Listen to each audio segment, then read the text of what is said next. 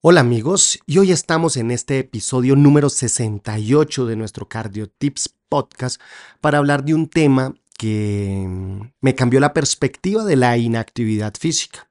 Vamos a hablar de un artículo muy bonito publicado en abril del 2021 en Frontier Physiology es una revista con un índice H140, es un artículo original y habla de los efectos a corto plazo de la disminución de la actividad física en el perfil metabólico, en nuestra composición corporal y en nuestro estado cardiovascular con disfunción endotelial. Cardiotips, podcast.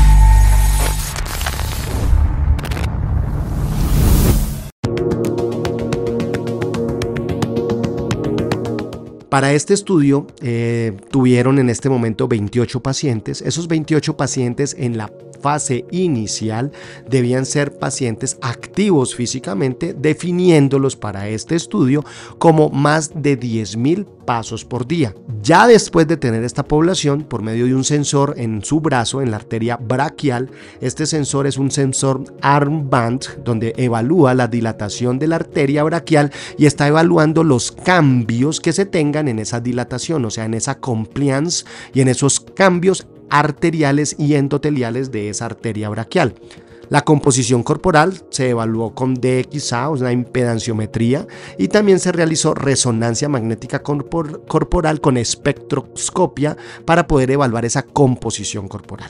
Ahora, al tomar esos 28 pacientes y los seleccionaron con más de 10.000 pasos, iban disminuyendo día a día 10% del número de sus pasos. Entonces eso quiere decir que muy probablemente en días posteriores el primer día tendría 9000 pasos, el siguiente día tendría 8100, el siguiente día tendría 7200 algo y así sustancialmente disminuyendo 10% de sus pasos diarios cada día por 14 días.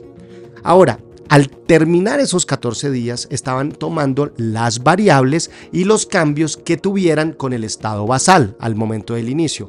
Y tenían variables antropométricas como por ejemplo la tensión arterial, la circunferencia abdominal, variables bioquímicas como el perfil lipídico, la prueba de tolerancia oral a la glucosa, los niveles de insulina en ayunas y evaluando un índice de sensibilidad que es el índice de Matsuda para tratar de evaluar cuánto es sensible nuestro cuerpo a nuestros niveles de insulina.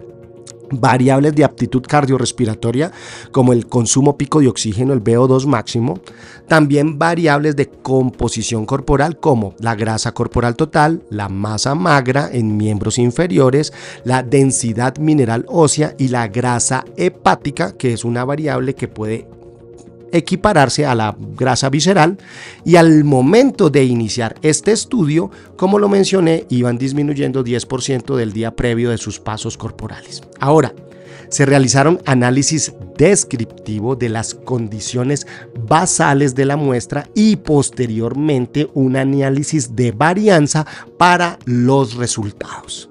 ¿Y estos resultados cuáles fueron? En primer lugar, circunferencia abdominal. Doctores, con solo 14 días de empezar a disminuir la actividad física, aumentó la circunferencia abdominal 0.8 centímetros con una P menor de 0.02. Segundo punto, la dilatación de la arteria braquial, evaluado por esa varianza que tiene entre sístole y asístole, disminuyó un 1.4% con una P de 0.04, lo que quiere decir que esa función endotelial, esa compliance arterial con el sedentarismo gradual cambia enormemente. El consumo pico de oxígeno disminuyó 2.6 kilogramos mililitro minuto, la masa magra en miembros inferiores disminuyó 0.2 kilogramos con una P de 0.02. Son 200 gramos en músculo de nuestros miembros inferiores que disminuye nuestra composición corporal con solo 14 días. La grasa hepática aumentó un 0.2% con una P de 0.02 y la sensibilidad a la insulina con el índice de Matsuda disminuyó 0.6% con una P de 0.02.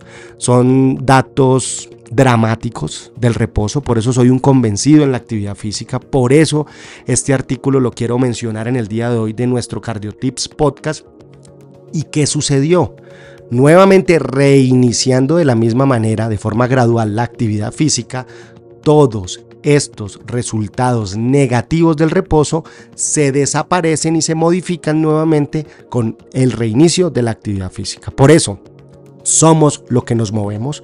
Es una invitación a la actividad física regular, a tener ese conteo de pasos siempre por encima de 10.000 pasos por día, a tratar de que nuestra composición corporal con la actividad física siempre esté de la manera más saludable. Y recordemos amigos, a cuidar el corazón hasta el último latido. Sigue al Dr. Conte en sus redes sociales, Facebook, Instagram, YouTube y TikTok